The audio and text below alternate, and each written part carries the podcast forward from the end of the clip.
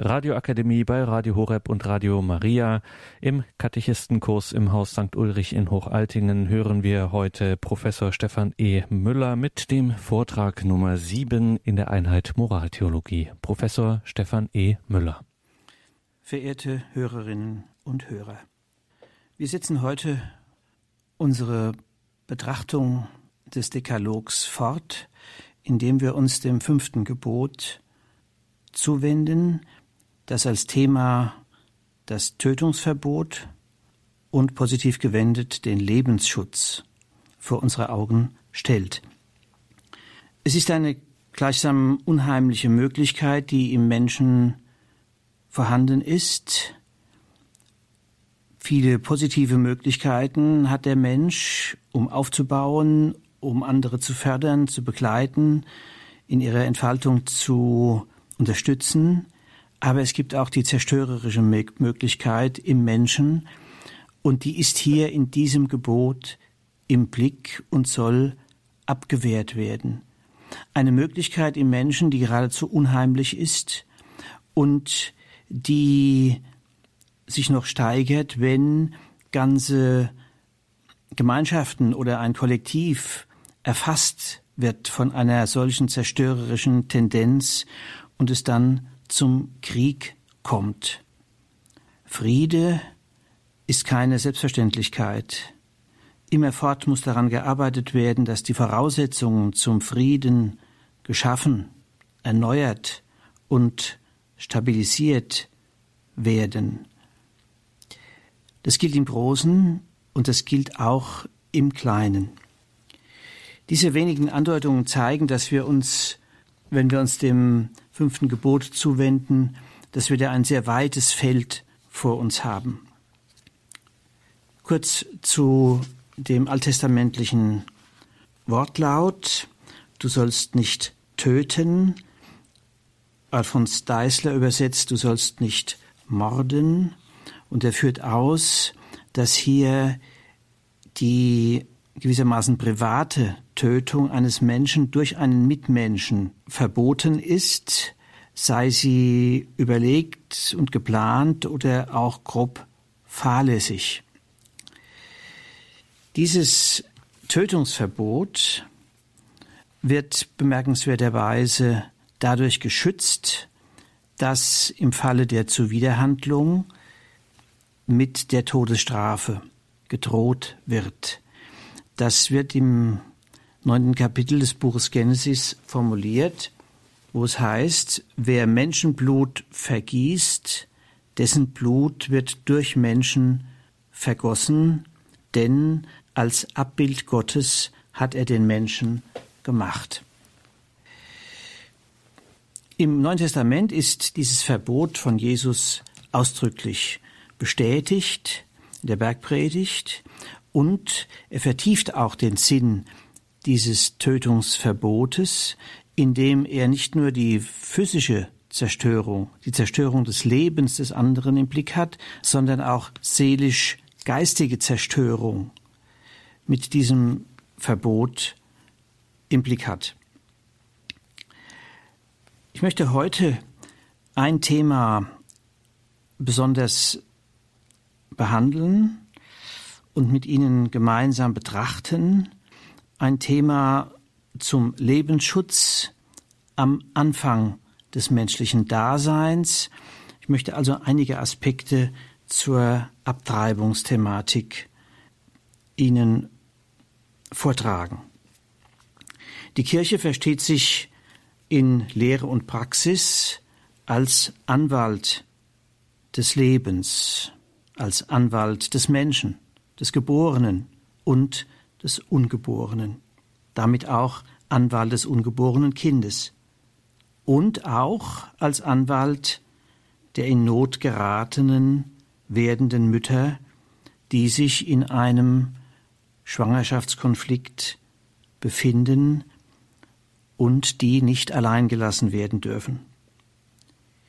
Die Kirche hat hier einen doppelten Auftrag, dem sie sich verpflichtet weiß, nämlich auf der einen Seite verkündet und begründet sie die Norm des Dekalogs, das fünfte Gebot, das Tötungsverbot, das eben auch hier für diese Frage gilt. Es wird formuliert im Katechismus der katholischen Kirche, wo es heißt, Nummer 2258, das menschliche Leben ist heilig, weil es von seinem Beginn an der Schöpfermacht Gottes bedarf und für immer in einer besonderen Beziehung zu seinem Schöpfer bleibt, seinem einzigen Ziel. Nur Gott ist der Herr des Lebens von seinem Anfang bis zu seinem Ende. Niemand darf sich unter keinen Umständen das Recht anmaßen, ein unschuldiges menschliches Wesen direkt zu zerstören. Diese allgemeine Norm wird noch konkretisiert im Blick auf das Verbot der Abtreibung 2270, wo es heißt, das menschliche Leben ist vom Augenblick der Empfängnis an absolut zu achten und zu schützen. Schon im ersten Augenblick seines Daseins sind dem menschlichen Wesen die Rechte der Person zuzuerkennen, darunter das unverletzliche Recht jedes unschuldigen Wesens auf Leben. Die Kirche verkündet und begründet diese Norm des Dekalogs aber sie belässt es nicht dabei, sondern sie leistet auch konkret Hilfe für betroffene Frauen, auch Väter. Dafür steht ein weit verzweigtes Beratungsnetz, wo schwangere Frauen, auch deren Angehörige, Hilfe und Unterstützung angeboten und vermittelt wird. Ich möchte in diesem Vortrag in zwei Schritten vorgehen. Ich möchte mich zunächst der Frage zuwenden, wann beginnt menschliches Leben, um die Schutzwürdigkeit des ungeborenen Lebens von Anfang an aufzuweisen. Und ich möchte dann in einem zweiten Schritt eine Frage stellen, die ein wenig ungewohnt ist, von der ich aber glaube, dass sie die ganze Komplexität des Themas, um das es hier geht, vor Augen führt, jedenfalls in einigen wenigen Grundzügen. Und zwar möchte ich die präventivethische Frage stellen, die Frage nach der Prävention, die Frage nach der Vorbeugung. Wie kann einem Schwangerschaftskonflikt vorgebeugt werden und wenn er dann doch zustande kommt, wie kann er human bewältigt werden? Was sind die Bedingungen des Ja-Sagen-Könnens zum Leben und zu dem Kind, das gezeugt worden ist? Zunächst zum ersten Punkt. Wann beginnt menschliches Leben? Lassen Sie mich zunächst ein paar Worte sagen zu den Begriffen. Es gibt ja manche Begriffe, die das Thema in einer Weise benennen, dass damit zugleich eine Wertung verbunden ist. Zum Beispiel, wenn von einer Schwangerschaftsunterbrechung die Rede ist. Hier handelt es sich um eine beschönigende und damit auch verfälschende Redeweise, denn eine Verbindung, die unterbrochen wird, kann normalerweise wiederhergestellt werden, was ja hier nicht der Fall ist. In der Medizin hat sich der Begriff des Schwangerschaftsabbruchs durchgesetzt. Hier wird der Vorgang der Abtreibung primär aus der Perspektive des mütterlichen Organismus beschrieben.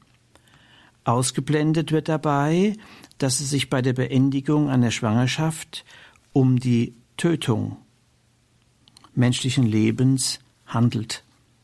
Und genau auf diesen Tatbestand verweist der Begriff der Abtreibung.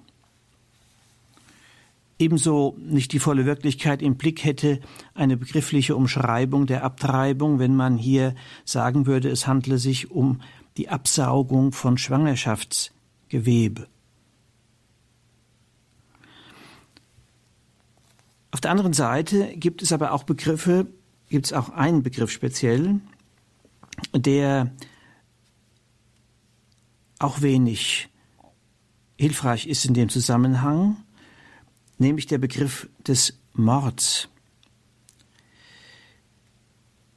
In der deutschen Sprache hat Mord folgende Bedeutung, er wird im Strafgesetzbuch wie folgt definiert. Mörder ist wer aus Mordlust zur Befriedigung des Geschlechtstriebes, aus Habgier oder aus niederen Beweggründen heimtückisch oder grausam einen Menschen tötet. Entscheidend also hier die niedrigen Beweggründe und man kann davon ausgehen, dass in aller Regel bei einer Abtreibung dies nicht zutrifft. Insofern sollte der Mordbegriff hier vermieden werden und eben dieser Begriff gewählt werden, der Begriff der Abtreibung. Abtreibung ist die Tötung des Lebens eines ungeborenen Menschen in den frühesten Phasen seiner Entwicklung. Nun zur Frage nach dem Beginn des menschlichen Lebens. Die Kirche geht von folgenden Zusammenhängen aus, die embryologisch evident sind. Der Beginn des Menschenlebens liegt in dem Augenblick der Verschmelzung der Keimzellen, in der Gametenverschmelzung, wenn also eine männliche Spermazelle sich mit einer weiblichen Eizelle verbindet und beide eine neue in einer neuen Einheit aufgehen, wenn also die beiden Zellkerne verschmolzen sind. Die Begründung dafür, dass wir in diesem Zusammenhang den Beginn des menschlichen Lebens sehen, ist folgende. Entscheidend ist, dass mit dieser Verschmelzung eine völlig neue biologische Realität zustande kommt. Bei der Verschmelzung der beiden Keimzellen kommt es zu einem neuen Lebewesen, das anders ist als alle Zellen des mütterlichen Organismus. Es ist etwas biologisch Neues mit einem eigenen Steuerungssystem oder Lebensprinzip. Ein Wesen, dessen Entwicklung durch die ihm eigenen Gene bestimmt und vorangetrieben wird. Vom Augenblick der Kernverschmelzung an, wenn also mütterliches und väterliches Erbgut miteinander verbunden sind, ist das gesamte genetische Programm entstanden, in dem alle Eigenschaften des neuen Menschen angelegt sind. Zum Beispiel die Geschlechtsbestimmtheit des neuen Menschen. Sehen wir einmal ab von dem doch eher seltenen Fall eineiiger Zwillinge, so verfügt jedes neue Lebewesen über eine einmalige genetische Kombination, die es zuvor nicht gegeben hat und die es auch nach ihm nicht mehr geben wird. Deshalb kann man sagen, dass die Empfängnis einen radikalen Neuanfang darstellt, durch den das, was vorher nicht war, das individuelle Leben eines neuen Menschen aus seinen beiden Bestandteilen hervorgeht. Die männliche Samenzelle und die weibliche Eizelle tragen in ihrer getrennten Existenz zur Vorbereitung dieses Anfangs bei. Aber es gibt dabei keinen fließenden Übergang, sondern nur einen unableitbaren Sprung von einem zum anderen. Und deshalb wird auch die geläufige Redeweise, wenn man von einem befruchteten Ei spricht, den embryologischen Fakten nicht gerecht, denn hier entsteht der Eindruck, als handle es sich bei der Empfängnis nur um einen Zustands Wandel, eine Zustandsveränderung des mütterlichen Eis von einem unbefruchteten zu einem befruchteten Stadium, während doch in Wirklichkeit mit der Zygote die Existenz eines neuen, einmaligen menschlichen Wesens beginnt. Zygote ist die Zelle, die aus der Verschmelzung von Ei und Samenzelle hervorgeht. Aus diesen humanbiologischen Erkenntnissen kann man sagen, dass sich der menschliche Embryo nicht zum Menschen entwickelt, sondern von Anfang an als Mensch entwickelt. Nun dürfen wir bei diesen biologischen Erkenntnissen nicht stehen bleiben, sondern diese Erkenntnisse in eine anthropologische Gesamtschau hineinnehmen die naturwissenschaftlichen Fakten gewissermaßen zu Ende denken, um Antwort zu finden auf die Frage, welche moralischen Rechte einem Embryo zukommen und in welcher Weise das vorgeburtliche Leben in den Schutzbereich der Menschenwürde fällt. Es geht darum zu zeigen, dass die allgemeinen Rechte des Menschseins in den ungeborenen Kindern prinzipiell nicht anders zu achten sind als auch in den geborenen Mitgliedern der menschlichen Gesellschaft. Ich halte mich bei diesen Darlegungen besonders an die Forschungen und Explikationen von Eberhard Schockenhoff, der in seinem Buch zur Lebensethik in sehr profunder Weise die Thematik dargestellt hat. Nach ihm können wir folgende These hier an den Anfang stellen, die lautet, es ist ein und dasselbe, mit sich identische menschliche Wesen, das alle Anlagen zu seiner späteren Entfaltung bereits potenziell in sich trägt, und das sich in einem kontinuierlichen Prozess ohne relevante Einschnitte von Anfang an als die Person entwickelt, die wir nach dem Gesetz der Gleichursprünglichkeit und Gegenseitigkeit dieselbe Achtung schulden, die wir für uns selbst in Anspruch nehmen. In dieser These, die sehr dicht formuliert ist, sind drei Argumentations Stränge miteinander verbunden, drei Aspekte miteinander verbunden, die eben die Schutzwürdigkeit des Embryos zum Ausdruck bringen. Das erste ist der Aspekt der Identität. Gemeint ist hier die wesensmäßige Identität des Embryos mit dem geborenen Menschen. Es besteht eine Wesensidentität zwischen dem Embryo und dem geborenen Menschen. Der Unterschied zwischen beiden liegt im Entfaltungsstatus, nicht im ontologischen Status, also nicht im Wesen. Die These lautet also, dass es ein und derselbe Mensch ist, der als Embryo über das gleiche Lebensrecht verfügt, wie als Neugeborener, Erwachsener oder alternder Mensch. Der menschliche Embryo ist keine Sache und kein Etwas, sondern ein jemand, der später Ich sagen wird und der seine eigene Existenz mit seinen Anfängen im Mutterleib in Verbindung bringen kann.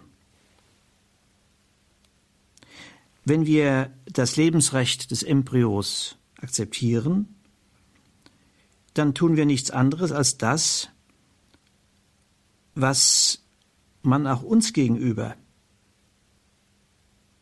getan hat, als wir in unserer Entwicklung im Status des Embryos waren. Dem Embryo, der wir einmal waren, wurde das Lebensrecht nicht genommen, sondern es wurde anerkannt.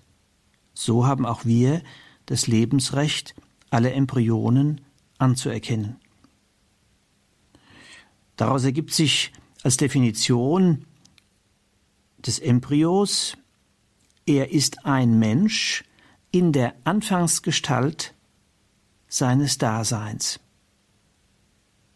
Auch wir waren einmal Schutzbedürftige, auf die Hilfe und Fürsorge anderer angewiesene Embryonen. Und die Verpflichtung zur Gegenseitigkeit hält uns an, die unverfügbaren Lebenschancen unserer Nachkommen in der gleichen Weise zu achten, wie damals auch unser Lebensanspruch geachtet wurde. Und übrigens gilt hier auch, jedes Kind versteht, was gemeint ist, wenn seine Mutter zu ihm sagt, als du in meinem Bauch warst. Der zweite Aspekt, der in der Eingangsthese formuliert worden ist von Ebert Schockenhoff, ist der Aspekt der Potentialität. Hier ist die volle Potentialität im Blick, die der Zygote zukommt, dass sie sich nämlich zu einer vollen menschlichen Existenz zu entwickeln vermag, deren Leben im Embryonalstadium beginnt. Die Zygote trägt das gesamte genetische Programm in sich, aus dem die spätere Entfaltung der menschlichen Individualität und des menschlichen Personseins hervorgeht. Um dieses Potentialitätsargument richtig zu verstehen, muss man unterscheiden zwischen dem gedanklich Möglichen einerseits und auf der anderen Seite dem Angelegten, dem Möglichen und Angelegten, das bereits dabei ist, sich zu verwirklichen. Wenn man das mit einem Hausbau vergleicht, der Unterschied also zwischen der Existenz des Hauses allein in der Fantasie auf der einen Seite und auf der anderen Seite der fertige Plan, der schon in der Hand äh, des Architekten und der Handwerker ist, die jetzt den Spatenstich unternehmen und beginnen mit dem Hausbau.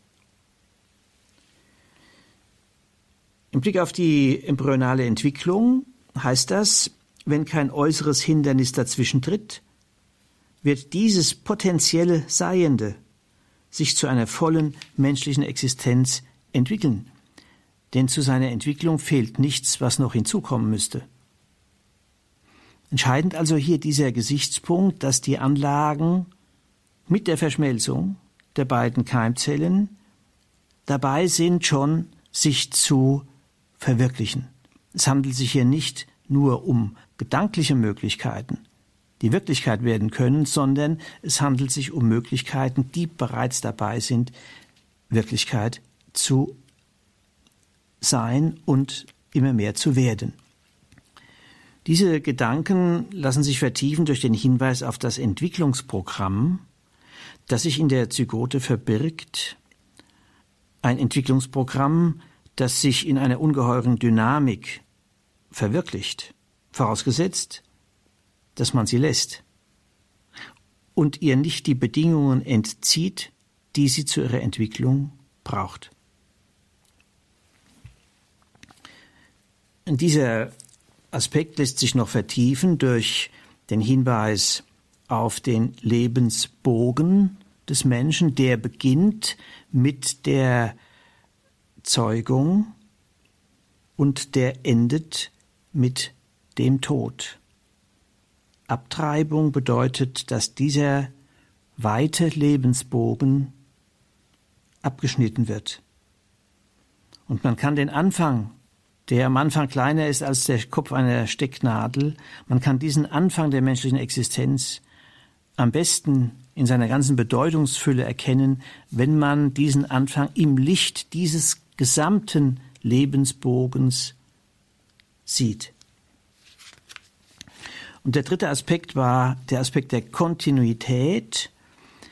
Damit ist gesagt, dass die menschliche Existenz sich in einem einzigen Kontinuum entwickelt, diese Entwicklung also verschiedene Lebensabschnitte durchläuft, aber alle diese Abschnitte gehören zur Zeitgestalt ein und derselben, mit sich selbst identischen Person, die sich eben in verschiedenen Lebensphasen entwickelt. Und das vorgeburtliche Leben des Menschen kennt keine wirklich moralisch relevanten Zäsuren. Das vorgeburtliche Leben des Menschen kennt keine moralisch relevanten Zäsuren. Zu jedem Zeitpunkt, vor und nach der Geburt, hat dieses menschliche Leben seine eigene Zukunft mit ihren unvorwegnehmbaren Lebenschancen noch vor sich. Diese angedeuteten embryologischen Fakten und ihre anthropologische Deutung zeigen, dass der Menschen von Anfang an, also von der Zeugung an, die volle Würde als Mensch zukommt und ihm daher auch der volle Lebensschutz zu gewähren ist.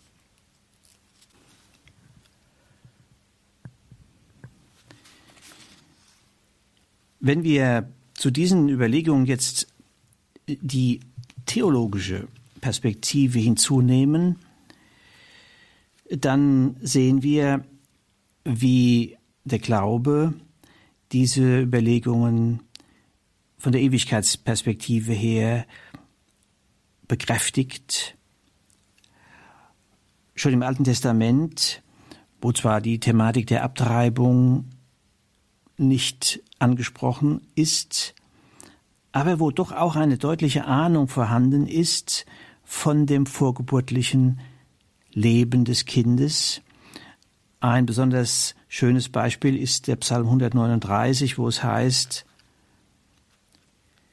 denn du, Gott, hast mein Inneres geschaffen, mich gewoben im Schoß meiner Mutter. Ich danke dir, dass du mich so wunderbar gestaltet hast. Ich weiß, staunenswert sind deine Werke. Als ich geformt wurde im Dunkeln, kunstvoll gewirkt in den Tiefen der Erde, waren meine Glieder dir nicht verborgen. Deine Augen sahen, wie ich entstand. Von unserem Glauben her ist das Leben des Menschen heilig. Und zwar deshalb, weil Gott den Menschen nach seinem Bild erschaffen hat. Dieses Wort von der Heiligkeit des Lebens verweist darauf, dass das menschliche Leben letztlich von Gott erschaffen ist und seine besondere Würde dadurch hat, dass der Mensch von Anfang an nach dem Ebenbild Gottes, nach dem Abbild Gottes erschaffen worden ist. Und deshalb ist das Leben der Verfügbarkeit des Menschen entzogen. Da alle Menschen unter dem Schutz Gottes stehen, darf sich keiner über den anderen stellen und über die Existenz des anderen entscheiden wollen. Keiner darf sich am Leben des anderen vergreifen.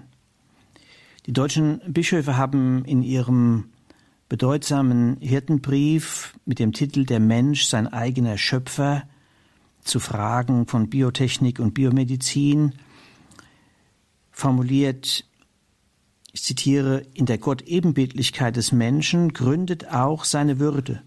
Sie besagt, dass er im Voraus zu all seinen Leistungen, zu all seinen Fähigkeiten und Unfähigkeiten von Gott bedingungslos geliebt und bejaht ist.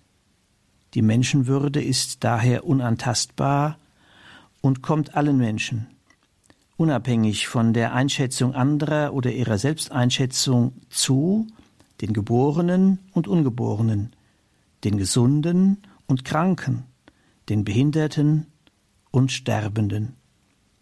Wir Christen glauben, dass Gott den Wert und die Sinnhaftigkeit eines jeden menschlichen Lebens garantiert.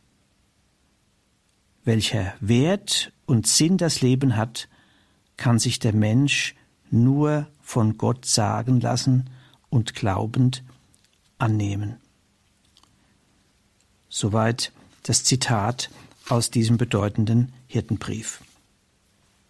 Ich komme nun zum zweiten Teil des Vortrags, in dem ich die präventivethische Perspektive zur Abtreibungsthematik in einigen Grundzügen aufzeigen möchte.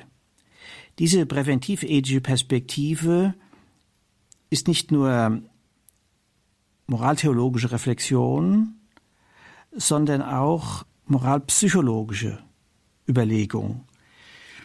Das heißt, es geht eben nicht nur um die Norm und die zugeordneten Grundhaltungen und Tugenden, sondern auch um die Frage, wie diese Norm zu verwirklichen ist und wie die dem Leben dienenden, das Leben schützende Grundhaltungen entfaltet und gelernt werden können. Welche Voraussetzungen sind dazu erforderlich? Das ist natürlich eine sehr komplexe Frage, zu der ich nur einige Grundüberlegungen Ihnen vortrage. Die Grundthese lautet folgendermaßen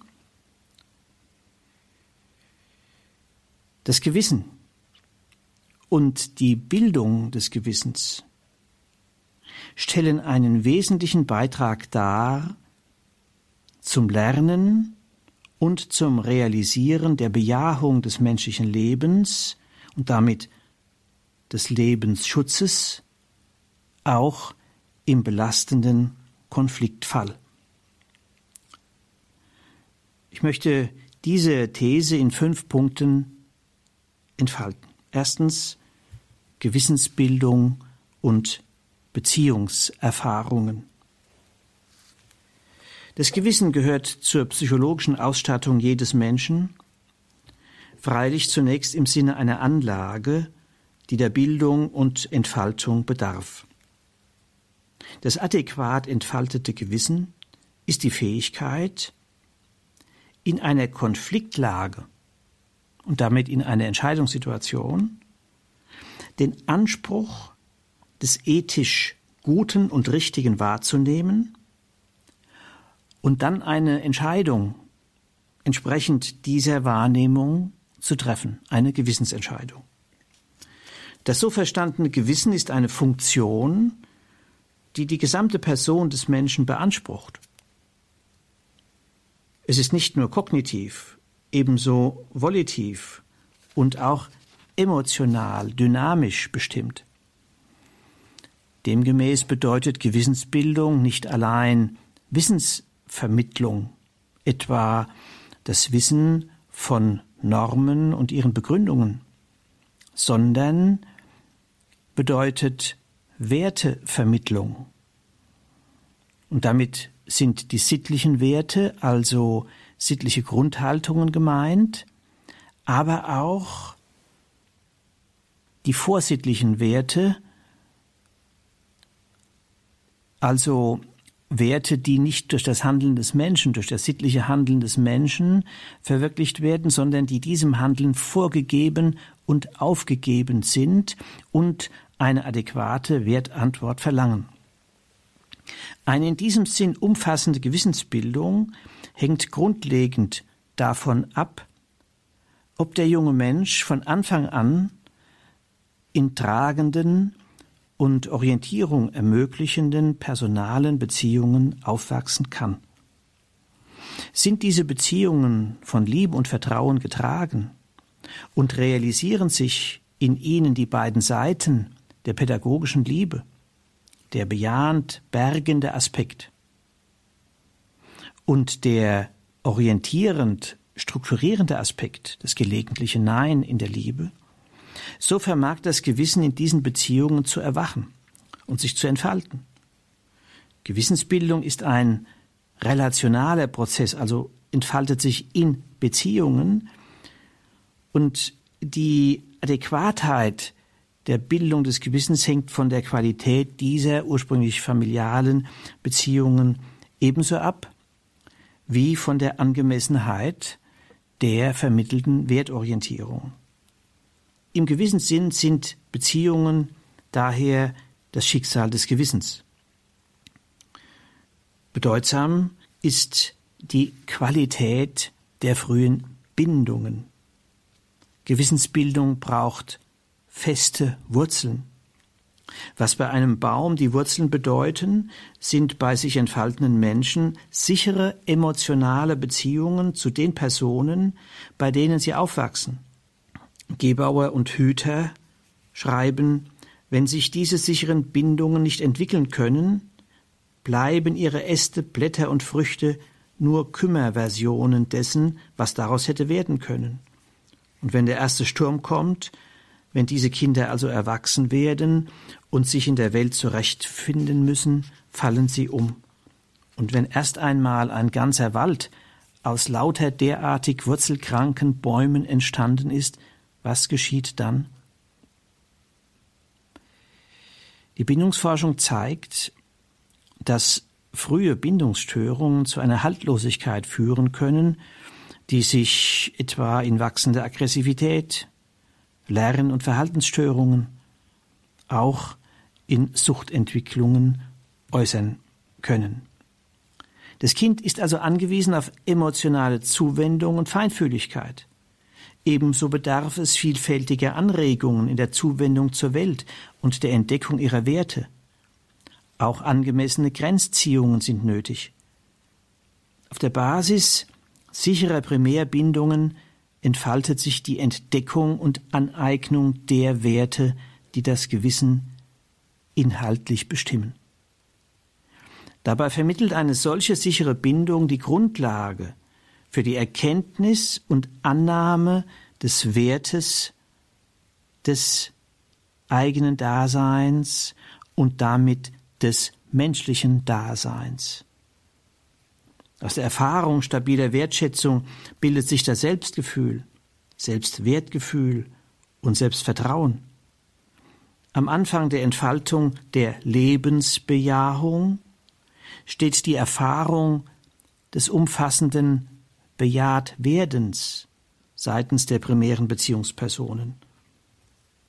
Und es scheint so zu sein, nicht nur die Entstehung des menschlichen Lebens, also die Zeugung, bedarf zweier Menschen, einer Frau und eines Mannes, die bereit sind, Eltern zu werden, sondern auch die Grundlegung der Lebensbejahung im Kind braucht beide Elternpersonen, um sich tief einzuwurzeln und Bestand zu haben. Das Kind bedarf mithin der personalen Bejahung gleichsam in doppelter Dosis.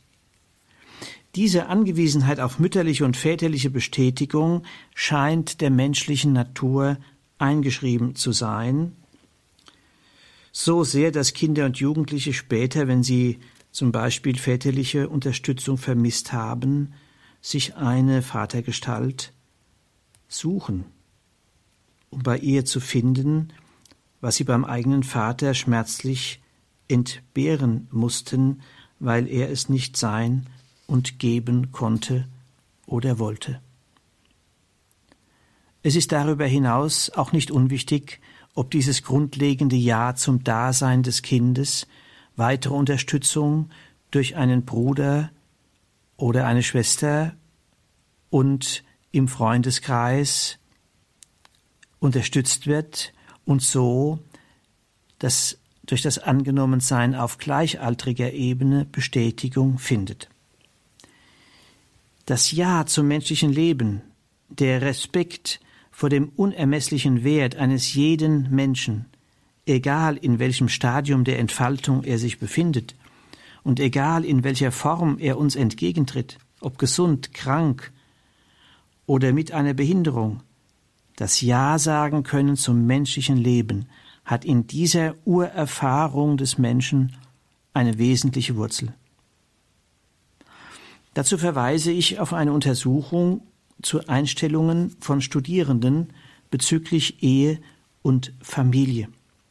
In dieser Studie von Rolf Stein vorgelegt, wird auch nach der Bewertung des Schwangerschaftsabbruchs gefragt. Das Ergebnis ist bemerkenswert. Studierende, die bei beiden verheirateten Eltern aufgewachsen sind, treten stärker für den Schutz des ungeborenen Lebens ein als Studierende, die nur bei einer Elternperson aufgewachsen, deren Eltern getrennt sind oder unverheiratet zusammenleben. Dieses Ergebnis lässt sich noch weiter spezifizieren, wenn man die Qualität der Beziehung der Eltern zueinander berücksichtigt. Wird die positive und negative Bewertung der elterlichen Beziehung gegenübergestellt, so zeigen sich signifikante Wirkungen auf die Meinungsbilder der Kinder in den anstehenden Fragen. Ich zitiere Es spricht eine relativ hohe Wahrscheinlichkeit dafür, dass die stärksten Befürworter einer mehr liberalen Regelung des Schwangerschaftsabbruchs aus Elternhäusern kommen, in denen die Eltern miteinander kaum Gespräche führten, beziehungsweise eine, in Anführungsstrichen, klinisch tote Beziehung hatten. Die stärksten Befürworter einer Abtreibungsregelung, die dem Schutz des ungeborenen Lebens Priorität einräumt, findet man unter denjenigen Studierenden, deren Eltern eine positive und treue Ehebeziehung hatten. Auf diesem Hintergrund überrascht es nicht, dass ein Zusammenhang besteht zwischen der Einstellung zur Abtreibung und der Einstellung zur Ehe. Studierende für die die Ehe eine hohe persönliche Bedeutung hat, treten eher für den Schutz des ungeborenen Lebens ein, während Studierende, die der Ehe eine weniger ausgeprägte Wertschätzung entgegenbringen, stärker für eine liberale Handhabung der Abtreibung votieren. Des Weiteren fällt auf, und dies liegt ganz auf der Linie der bisherigen Beobachtungen, dass eine Korrelation besteht zwischen der Wertschätzung der sexuellen Treue und der Einstellung zur Abtreibung. Noch einmal ein Zitat. Je weniger wichtig die Treue für die Studierenden ist, desto eher wird eine liberale Handhabung der Abtreibung favorisiert. Je wichtiger die Treue ist, desto eher weisen sich die Studierenden auch als Protagonisten für den Schutz des ungeborenen Lebens aus. Als letztes Ergebnis dieser Studie greife ich auf die Frage nach der Bedeutung von Religion und Glauben für die Einstellung zur Abtreibung. Die liberalsten Studierenden in dieser Frage findet man bei denen, die Religion und Glauben als überflüssig bezeichnen. Dagegen korreliert die Wertschätzung von Glauben und Religion mit einem stärkeren Schutz des Lebens. Zu den günstigsten Prämissen für dieses Ja zum menschlichen Leben von Anfang an gehört die Wertevermittlung durch Eltern und ihr Vorbild, durch Lehrer, Priester, Ordensleute sowie durch die Begegnung mit glaubwürdigen Christen. Ich habe diese Ergebnisse etwas ausführlicher dargestellt, weil sie, obwohl ihre Veröffentlichung bereits einige Zeit zurückliegt, Thesen zu den Grundstrukturen einer Gewissensbildung erlauben, in deren Mitte das Ja zum menschlichen Leben in allen Stadien seiner Entwicklung steht. Als besonders bedeutsam zeigte sich die Erfahrung der Treue. Treue ist das Gewissen der Liebe. Sie meint ein Stehen zum geliebten Menschen in guten und bösen Tagen. Die Liebe wird nicht aufgekündigt in dem Moment, in dem der Partner oder die Partnerin nicht mehr die Erwartungen zu erfüllen vermag, die auf sie gerichtet sind.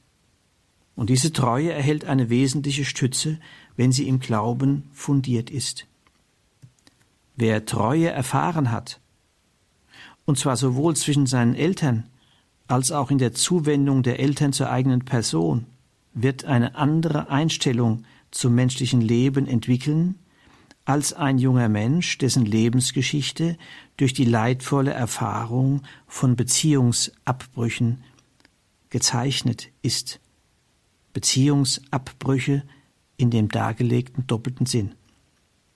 Man könnte die provokante Frage stellen, ob wir in einer Gesellschaft der Beziehungsabbrüche leben. Sind die hohen Abtreibungszahlen ein Symptom dafür? Treue Beziehungen sind natürlich auch nicht frei von Konflikten und Krisen. Aber diese Belastungen werden nicht durch Beziehungsabbruch gelöst, sondern durch Kompromiss, Entwicklungs- und Wandlungsbereitschaft der an der Beziehung beteiligten Personen. In nicht treuen Beziehungen scheint diese Wandlungsbereitschaft nicht möglich zu sein. Die Berücksichtigung der aufgezeigten Erkenntnisse und Thesen macht verständlich, warum der Staat die Ehe unter einen besonderen Schutz stellt, jedenfalls dem Grundgesetz nach. Und zugleich wird verständlich, warum die Kirche sich für die Ehe und die auf die Ehe fundierte Familie einsetzt. Die Ehe hat für die Gesellschaft eine viel weitreichendere Wirkung, als im allgemeinen Bewusstsein angenommen wird.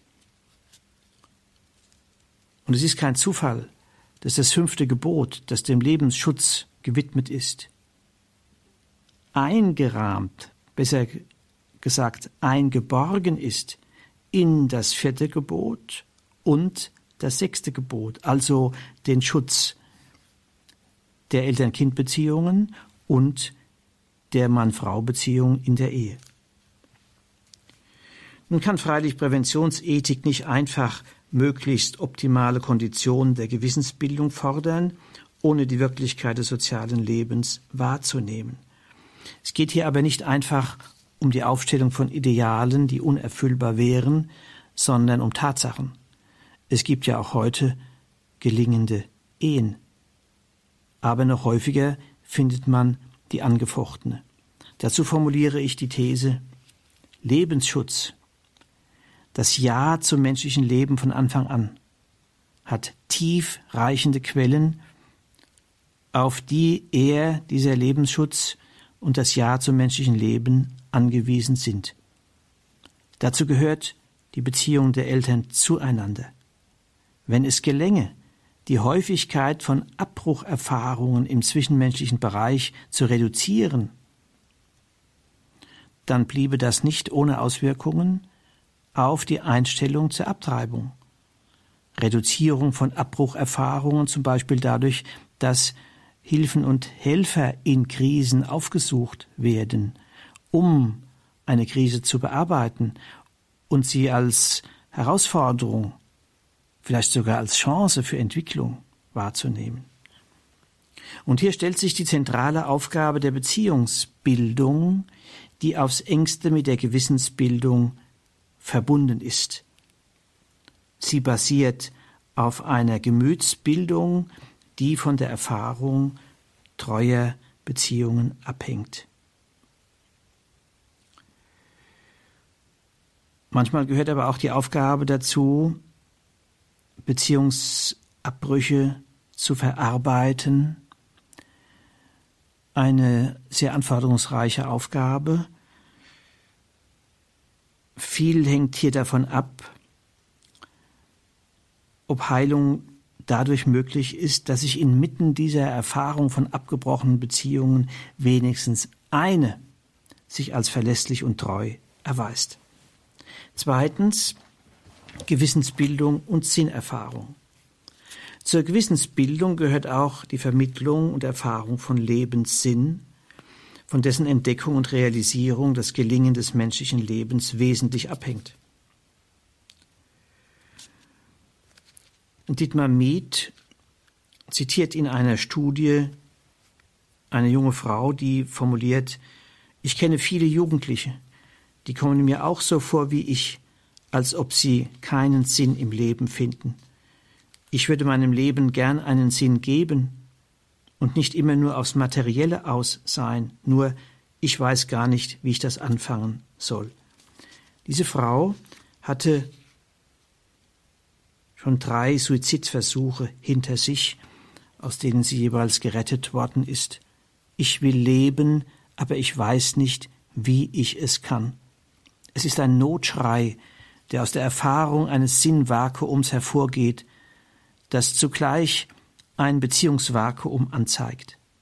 Die betroffene Frau weiß nicht, wie sie leben lernen kann und welchen Sinn das Leben haben könnte, weil es offenbar keine verlässlichen Beziehungspersonen gibt, von denen oder mit denen dies gelernt werden könnte. Drittens Gewissensbildung und das Geheimnis menschlicher Geschlechtlichkeit. Eine menschenfreundliche Sexualethik, die zugleich kritisch genug ist, die Ambivalenzen der Geschlechtlichkeit nicht außer Acht zu lassen, ist ohne Zweifel von hohem prophylaktischem Wert und an Bedeutung für die Frage des Lebensschutzes. Ist die katholische Sexualethik eine solche menschenfreundliche Wegweisung, die einführt in die Gabe und Aufgabe menschlicher Geschlechtlichkeit? Hier tut sich ein weites Feld auf. Ich bin überzeugt, dass sich auf dem Grund der katholischen Sexualethik wertvolle Schätze befinden, die neu zu heben und in einer Weise zu formulieren sind, die weiterhelfen und wirkliche Orientierung vermitteln kann. Eine weitreichende Aufgabe. Vielleicht kann bei dem Versuch der Neuentdeckung und Neuformulierung der katholischen Sexualethik ein Paradigma aus der Medizingeschichte dienlich sein, das der Medizinhistoriker Heinrich Schipperges neu ans Licht gebracht hat. Die ethischen Grundorientierungen der klassischen Diätetik. Es handelt sich hier um eine Lehre vom gesunden Leben, die in den naturalen Vorgegebenheiten menschlichen Seins gründet. Und hier erscheint der sittliche Auftrag dann nicht als eine Auflage, sondern als ein Implikat der Wirklichkeit. Angewandt auf die Sexualethik würde das bedeuten, die Orientierungen, die sie vermitteln, bedeuten nicht eine Vorenthaltung von Lust- oder Glückserfahrungen, sondern im Gegenteil Wegweisung zum Sinnverständnis und zum humanen Umgang mit Sexualität, der freilich immer angefochten bleibt. Und dabei geht es nicht allein um Umgehen, Lernen mit menschlicher Antriebsdynamik, sondern um das Lernen eines humanen Umgangs mit Beziehungspersonen. Ein von dieser Orientierung geprägtes Ethos impliziert von vornherein Verantwortung für den geliebten Partner bzw. die geliebte Partnerin und das gezeugte Menschenleben. Der Kern der christlichen Sexualethik lässt sich in folgenden Sätzen bruchstückhaft formuliert zusammenfassen. Je mehr die sexuelle Begegnung Ausdruck nicht Ersatz ist für eine ganzheitlich ausgerichtete Liebe zwischen Mann und Frau, die auf Treue hin ausgerichtet ist, umso eher entspricht sie den Sinnwerten von Sexualität und realisiert diese auf humane, dem menschlichen Leben dienliche Weise. Die Rückbindung der sexuellen Begegnung an die Ehe als Schutzraum zur Entfaltung der Liebe zwischen Mann und Frau hat darin ihren Grund und demgemäß stellt den Kern der sogenannten Sexualethik die Entfaltung der Liebesfähigkeit dar, die durch ein gewisses Maß an entwicklungsfähiger Selbstständigkeit und Beziehungsfähigkeit gekennzeichnet ist. Beide Elemente der Liebesfähigkeit setzen ein bestimmtes Maß an Ablösung von den Eltern voraus. Anders gesagt, es geht um die Entfaltung des Selbstseins und Selbstwerdens als Mann und Frau, also die Entwicklung der Geschlechtsidentität, als Voraussetzung für die Entwicklung von Elternfähigkeit. Geschlechtsidentität impliziert den Wachstumsprozess einer Liebe, die sich zum Du des geliebten Partners, der geliebten Partnerin hin überschreitet.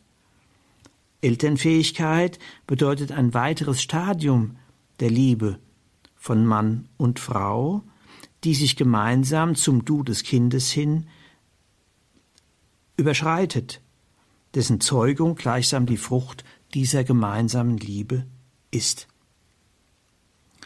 Gewissensbildung bezieht sich nicht nur auf das Gebildetwerden des Gewissens, sondern impliziert auch Selbstbildung des Gewissens. Es besteht ein enger Zusammenhang zwischen einer so verstandenen Gewissensbildung, Verantwortung für die Entfaltung des eigenen Gewissens und der Entwicklung der Liebesfähigkeit mit den Auswirkungen auf das Ja zum Leben und den Lebensschutz. Viertens Gewissensbildung und die unermessliche Würde des Menschen.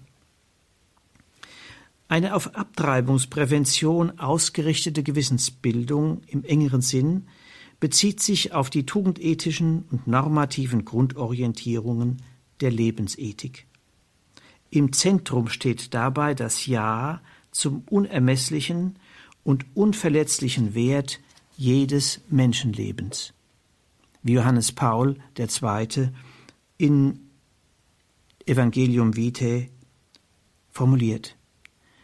Zur Vermittlung des Wertes und der Würde des menschlichen Lebens gehören folgende Aspekte. Zunächst die Wissensvermittlung im Blick auf die Frage, worin die Würde des menschlichen Lebens besteht und wann menschliches Leben beginnt. Grundlegend ist dabei die Einsicht, dass die pränatale Entwicklung des Menschen eine kontinuierliche ist, in der sich der Embryo als Mensch und nicht zum Menschen entwickelt. Der Embryo ist nichts anderes als die Anfangsgestalt des menschlichen Daseins. Wer ihn tötet, schneidet den gesamten Lebensbogen, die ganze Zukunft eines Menschen in diesem Leben ab. Dabei würde der Blick auf den ganzen innerweltlichen Lebensbogen des Menschen, der mit der Verschmelzung der Gameten beginnt, evident zeigen, um wen oder was es sich in dem Anfangsstadium menschlicher Existenz handelt, eben nicht um ein etwas, sondern ein jemand, kein es, sondern ein du, ein Sohn oder eine Tochter im frühesten menschlichen Entwicklungsstadium. Gewissensbildung ist auch die Vermittlung eines Wissens, das zur Gewissheit von der uneingeschränkten Schutzwürdigkeit des Menschenlebens werden kann und soll. Das Grundprinzip der Lebensethik besagt, so wie es Eberhard Schockenhoff formuliert, darüber haben wir nachgedacht, dass wir dem menschlichen Leben von seinem Anfang bis zu seinem Ende, in jeder Form, in der es uns entgegentritt, die gleiche Achtung schulden. Grundlegend ist dabei, das anthropologische Prinzip, nach dem wir im leiblichen Leben des Menschen die Vergegenwärtigung der Freiheit, also der Selbstbestimmungsmöglichkeit, achten. Der Leib ist gewissermaßen die Repräsentanz der Person. Wenn hier davon die Rede ist, dass sich der Lebensschutz auf jede Form bezieht, in der uns das menschliche Leben entgegentritt, dann sind dabei die verschiedenen Entwicklungsstadien im Blick, aber auch die Möglichkeit von Krankheit und Behinderung eines Menschen, dessen Personalität durch vorgegebene Beeinträchtigungen nicht geschmälert wird. Josef Ratzinger hat einmal darauf hingewiesen, dass Menschen mit einer Behinderung Träger einer wesentlichen Botschaft über die Wahrheit des Menschen sind. Worauf es hier ankommt, ist die Einsicht, dass eine Gewissensbildung, in deren Mitte das Ja zum Leben steht, nicht absehen kann von einer Auseinandersetzung mit gängigen Vorstellungen von der Vollwertigkeit menschlicher Existenz, die bisweilen auf einem einseitigen Menschenbild basieren, insofern nur die Stärke des Menschen gesehen, seine Schwäche und Fragilität aber ausgeblendet wird. auf dem Hintergrund des christlichen Menschenbildes, das den Menschen als Person ganzheitlich betrachtet, nicht nur die Vorzüge und Stärken berücksichtigt, sondern auch die Fragilität und Hinfälligkeit, ja Zerbrechlichkeit menschlicher Existenz im Blick hat. Auf dem Hintergrund eines solchen Menschenbildes führt Behinderung nicht zum Verlust der Daseinsberechtigung, sondern sie bedeutet Angewiesenheit auf Solidarität, um mit dem eingeschränkten Leben, mit der Nichterfüllung zentraler Lebenswünsche zurechtkommen zu können. Zur Gewissensbildung gehört nicht nur normative Vermittlung, sondern auch tugendethische Orientierung. Hier ist die Haltung der Lebensbejahung grundlegend, zu der die Ehrfurcht vor jedem Menschen, übrigens auch dem eigenen, gehört einerseits und auf der anderen Seite der Mut zum Leben. Beide Aspekte bedürfen lebensgeschichtlicher Vorbereitung. Solche zweipolig sich entfaltende Lebensbejahung ist angewiesen auf die Erfahrung von Solidarität als empathischer, einfühlender Mitsorge und assistierender Fürsorge, gerade in Lebenslagen, die einen breiten Bedarf an solidarischer Unterstützung konstituieren, wie es in einer Schwangerschaft generell, in einem Schwangerschaftskonflikt in spezieller Weise der Fall ist. Solche Solidarität ermöglicht es, dass das Gewissen in der Konfliktlage durch den Druck der Lebenssituation nicht geschwächt oder verfälscht wird. Fünftens, wenn Gewissensbildung im Kontext des Glaubens gesehen wird, bedeutet dies zunächst eine vertiefte Begründung der zentralen Norm der Lebensethik. Gott kennt jeden einzelnen Menschen und hält seine Hand über ihn bereits im Schoß seiner Mutter. So ist es in dem genannten Schreiben der Bischöfe formuliert. Durch Schöpfung und Inkarnation ist jeder Mensch Gottes Eigentum, wodurch die Heiligkeit und Unantastbarkeit des menschlichen Lebens zum zentralen Wesenselement des christlichen Glaubens wird. Es geht dabei nicht nur um die vertiefte Begründung des Ethos, es geht auch darum, dass der Glaube in zweifacher Weise Lebenshilfe bedeutet. Der Glaube vermittelt Beheimatung in lebendiger Gottbezogenheit und diese eröffnet gleichsam einen sicheren Stützpunkt zum Umgang mit dem, was der Psychoanalytiker Viktor Emil von Gebsattel die nihilistische Tendenz im Unbewussten eines jeden Menschen nennt und die in einem Lebenskonflikt zerstörerische Konsequenzen haben kann. Zum anderen eröffnet der Glaube den Zugang zur Glaubensgemeinschaft, die gerade in den Situationen, welche am besten mit dem Symbol des Schiffbruchs zu beschreiben sind, Rettungsringe auszuwerfen vermag. Christus hat die Sendung der Kirche in der Begegnung mit Petrus auf dem Wasser deutlich werden lassen. Er reicht dem untergehenden Petrus die Hand und zieht ihn aus dem Schlund, in dem er zu versinken droht, heraus. In dieser Handreichung kommt wie in keiner anderen biblischen Erzählung die bleibende Berufung der Kirche zum Ausdruck. Ihr Handlungsfeld sind besonders die Bruchstellen menschlicher Existenz.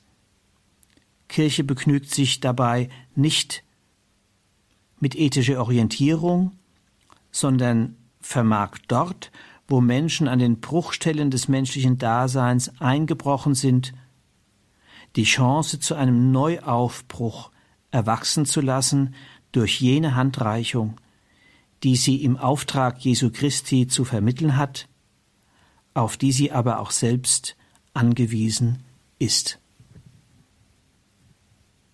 Das war Vortrag Nummer 7 der Moraltheologie der Einheit im Rahmen des Katechistenkurses im Haus St. Ulrich in Hochaltingen von Professor Stefan E. Müller. Er ist emeritierter Moraltheologe der Universität Eichstätt.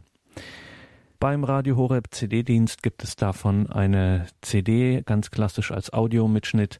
Einen einfachen Download gibt es auch auf der Homepage horeb.org, dem Internetauftritt von Radio Horeb.